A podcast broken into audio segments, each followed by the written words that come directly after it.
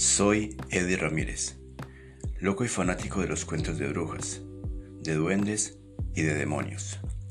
Obsesionado por leyendas llenas de fantasía, historias reales ocurridas siglos atrás, en oscuras mazmorras, en oscuros y recónditos manicomios, donde se mezclaban locos desahuciados de la sociedad y los más terribles criminales de la época. Adicto al momento en el que la oscuridad me rodea en una noche de lluvia, para llevar mi mente al pasado y recrear en ella toda clase de acontecimientos, erizando mi piel y llevándome al límite por el suspenso de lo desconocido. Bienvenidos. Los horrores de los partos de la realeza en la antigüedad. La poca higiene y las creencias de la época medieval eran algunos de los escenarios poco alentadores para las reinas europeas.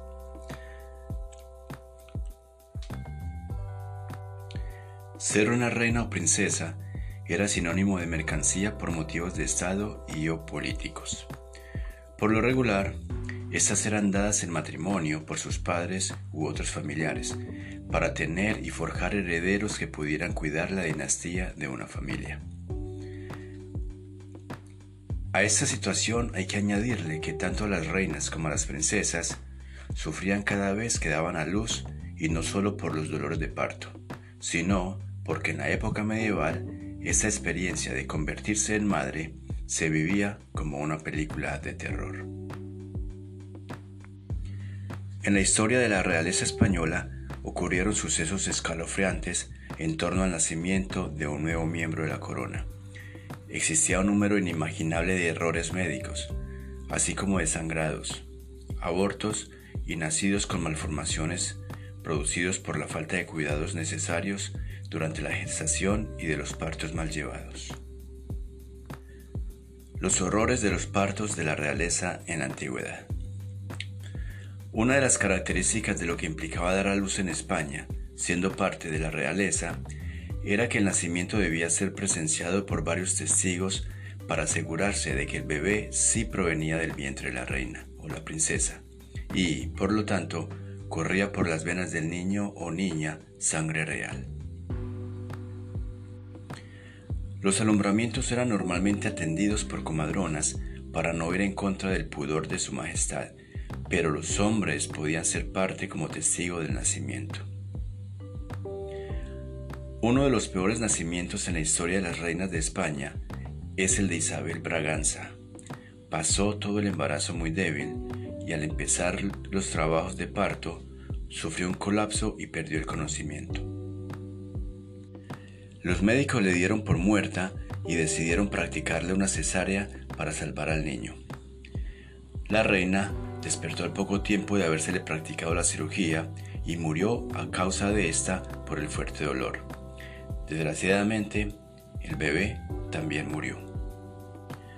El panorama en otras cortes europeas era similar. La poca higiene que había en Versalles, Francia, fue detonante para que ocurrieran algunas desgracias al momento en que las mujeres de la realeza daban a luz a sus bebés. Por ejemplo, la cama donde se practicaban los partos, llamada lit de travers, se guardaba en un almacén y se cubría con una funda para resguardarla del polvo.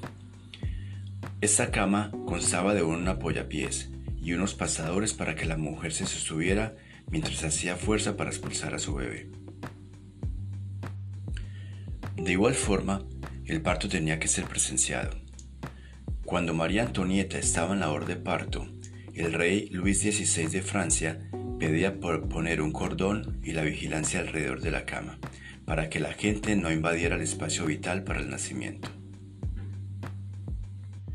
Pero ahí no terminaba el riesgo para las reinas y princesas que daban a luz.